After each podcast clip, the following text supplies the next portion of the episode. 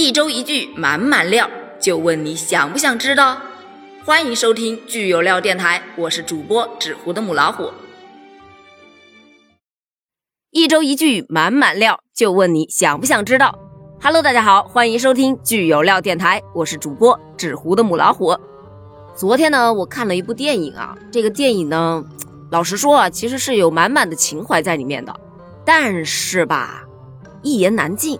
你就说星爷的电影吧，星爷的电影没有多少人敢翻拍，对吧？除了他自己翻拍了自己的那个《喜剧之王》之外，其他的翻拍啊，都是把名字改一改，这么去拍，可能剧情会差不多，但是没有人敢用他原本的那个电影名字。但这部不一样啊，它直接就叫做《新逃学威龙》。你要知道，《逃学威龙》那可是星爷相当经典的电影啊。讲述的是星爷卧底到学校去保护证人朱茵，对吧？多经典呢！要演有演，要剧情有剧情，要反转有反转，而且他还很搞笑。这部新《逃学威龙》呢，其实是一样的，也是警察卧底到学校去保护证人，最后呢也是一样的，有黑警有反转，剧情可以说是大同小异。再来说主角，星爷那个时候演的时候，差不多快三十岁了。虽说穿上学生装有那么一丢丢的违和，但是违和感并不是很强，依然很清新，对不对？但是这部剧的主角就不一样了，虽然他才刚刚三十冒头，但是满脸的褶子，再加上本身就显得比较老成的那个长相，演一个学生，嗯，怎么看怎么违和呀？哦，对了，我还没有介绍这部剧的导演是张浩，这部剧的主演也是张浩。所以呢，这是张浩啊，他自导自演的一部网络电影，号称呢是星爷的原班御用人马。一看，哎，配角还真是啊，都是在星爷的那版《逃学威龙》里面的黄金配角。但是呢，这部剧从上线至今啊，评分老实说啊，挺低的，才四点一分。但是呢，架不住它热度高啊，顶着这个星爷的 IP，它才上线不过四天就登上了网大的热榜第一呀。说白了呀，还是星爷好使，对吧？先说一下这个。主角也就是咱们的导演张浩，他呢，老实说，其实是一个蛮有喜剧天赋的这么一个人，因为他在之前呢参加过那个《欢乐喜剧人》的第六季，那个时候觉得他还挺有搞笑天赋的，就像那个脱口秀大会上说的一样，他的喜剧天赋啊，其实颜值占了很大的比分，他就长得像，嗯，潘长江和宋小宝的结合体，你想象一下啊，而且个头呢也确实不是很高。就这个主角啊，让他到校园里面去饰演一个学生，真的是画风极为的突兀，代入感是极差。反正我整部剧看下来，我就是看弹幕去了。画面，老实说啊，不忍直视。而且呢，可能是为了追求无厘头吧，所有的角色他的表情真的是过于浮夸了。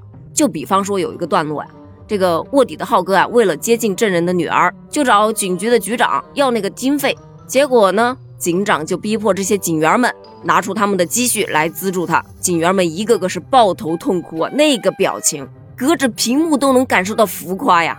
除了这个男主角的颜被吐槽的特别多，第二个呢就是第二个吐槽特别多的就是创意了，它里面是大量搬用了多个经典影视的老梗，比方说《逃学威龙》里面的那个课堂抄袭梗，考试啊，对吧？啊，请求外援这个梗，还有老师主动要到他家去补课的那个梗。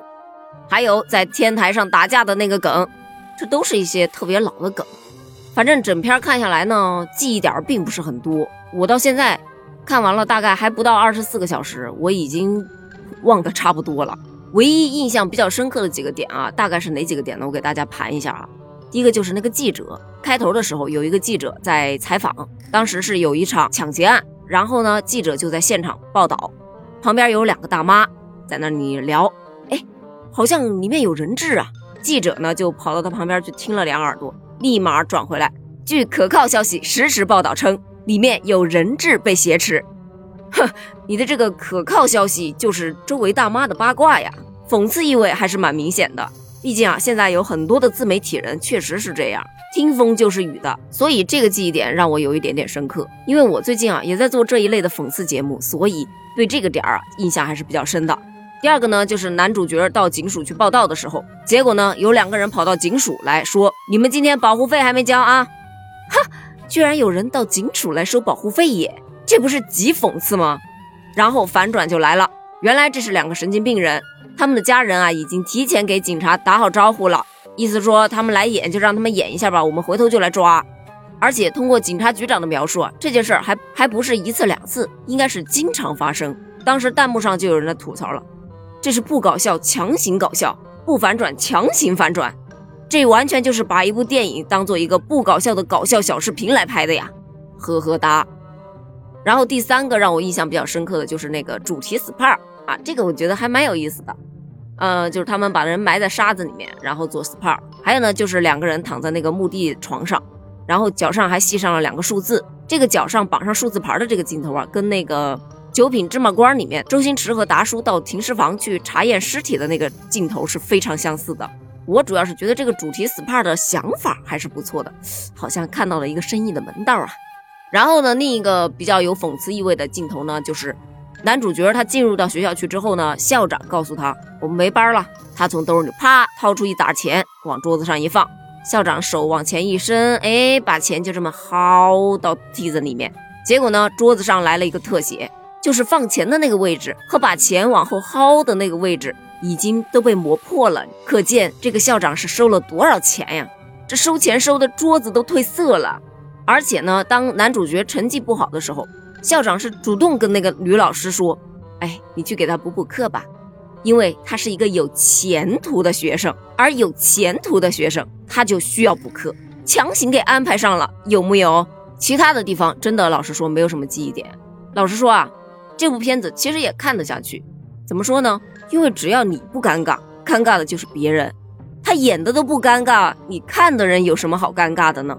不过所有的尴尬呢，在看完了整部电影之后，你又觉得好像也没有那么尴尬了，因为。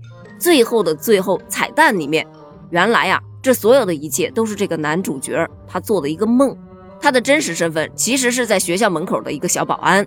那么这所有的一切，包括里面很多的不合理，好像似乎都变得合理了。首先你想啊，他穿着类似警服的制服，在学校门口去当保安，他应该是会幻想着自己有一天能够当上真正的警察的。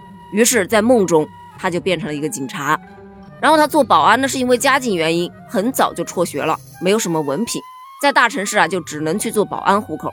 那么他梦想着自己能够以现在的这个年龄走进校园，哎，就只有以卧底的身份进去，合理了，对吧？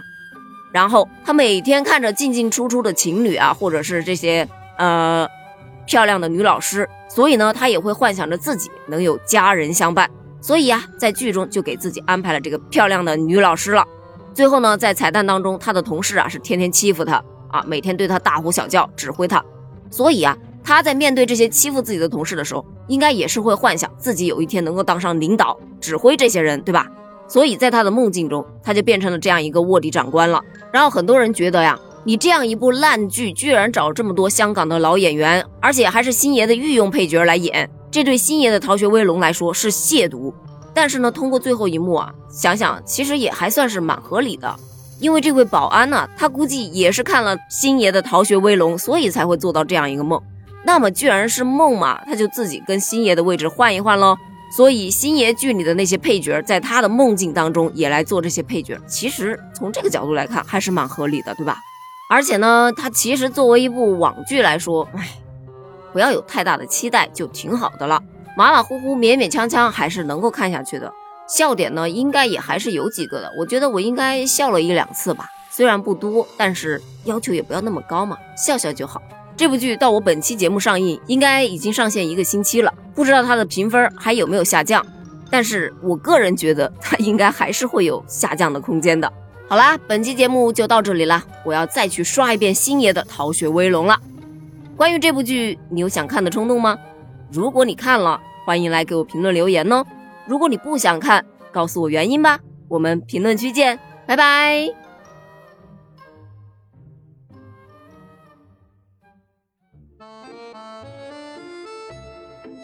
本期的爆料就到这里，你还满意吗？欢迎在评论区留下你来过的痕迹哦。